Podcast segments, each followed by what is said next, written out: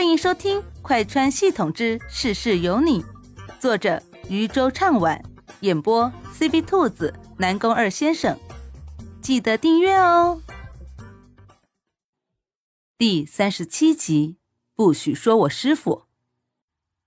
不得不说，他心头还是有些忍不住的嫉妒的。毕竟这人轻易的就可以得到他想要的一切。见江慕天不理自己，林天雪也没有气馁，反而越挫越勇。你这性子跟你师傅倒挺像的，清高的不喜欢理人。听见他提起莫西西的名字，江慕天有些不高兴了。我师傅不是清高，他只是对于外人不屑搭理而已，对待自己人他还是挺好的。就比如。昨天晚上，他还邀请他一起吃饭，就是怕他不习惯那个地方。对于这样的师傅，他不喜欢他被别人诽谤。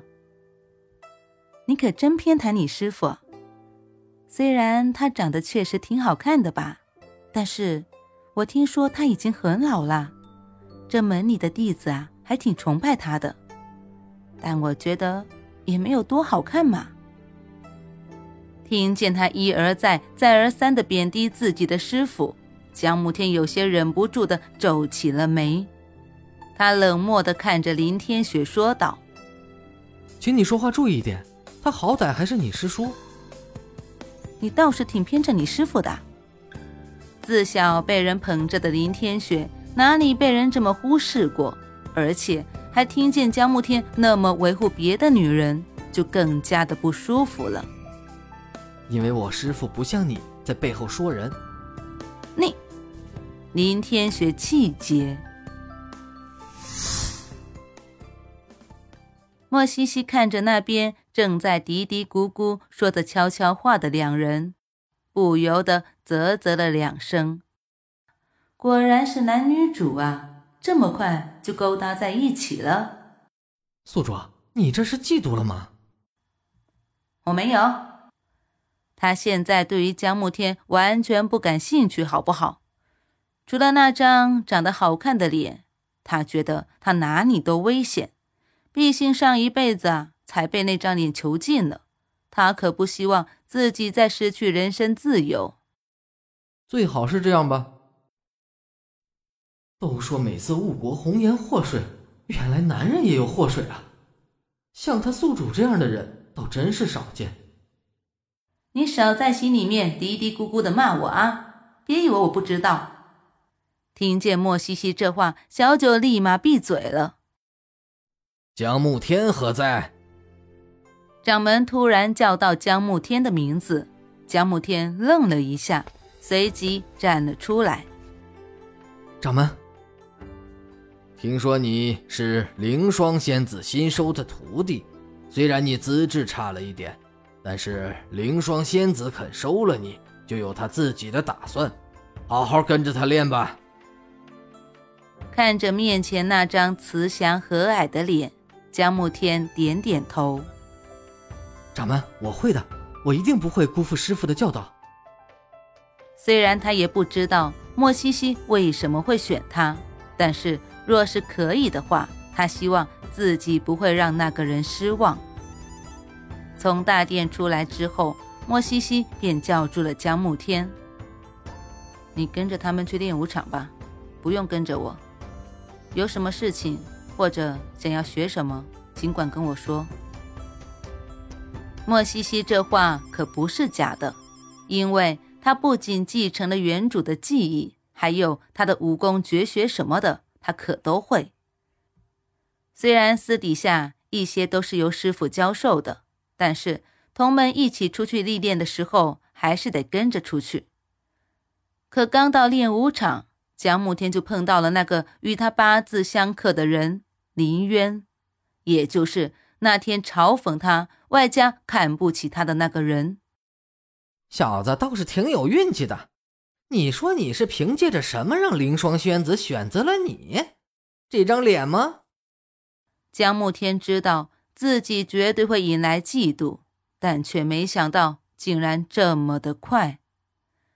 不想丢了莫西西的脸，于是他便打算直接无视这个人，就像以前无数次那样。可有人却并不是这么想的，并不想就这么轻易的放过他。以前是因为江慕天哪里都不如他，所以他顶多嘲讽两句。但是现在江慕天拥有的比他想象的还要好，他就忍不住心头的嫉妒，故意来找茬的。他就想要看看有没有人护着这个江慕天。不是说凌霜仙子平日里不喜欢管闲事吗？那他这个徒弟的事情，他应该也不会管吧？像个缩头乌龟一样，我看你就是凭借着这张脸被选中的吧？原来这凌霜仙子也是个俗人呀！江慕天顿住了脚，说他可以，但是说他师傅不行。江慕天转过头来。眸光冷冷的看着面前的林渊，你说话注意点。怎么？难道我说的不对吗？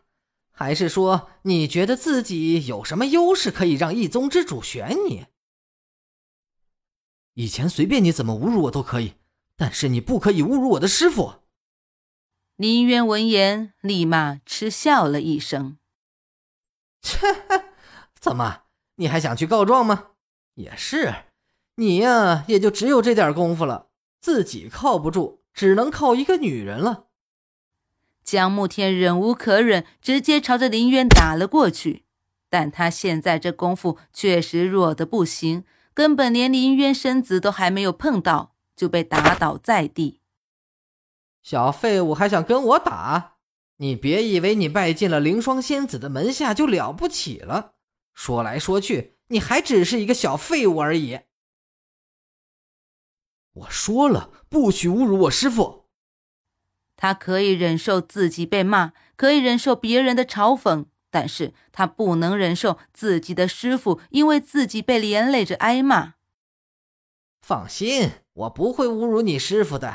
毕竟凌霜仙子的名声在外，没人敢侮辱他。我只是侮辱你而已。跟你这样的废物连在一起，确实是辛苦凌霜仙子了。人到晚年，名节不保啊！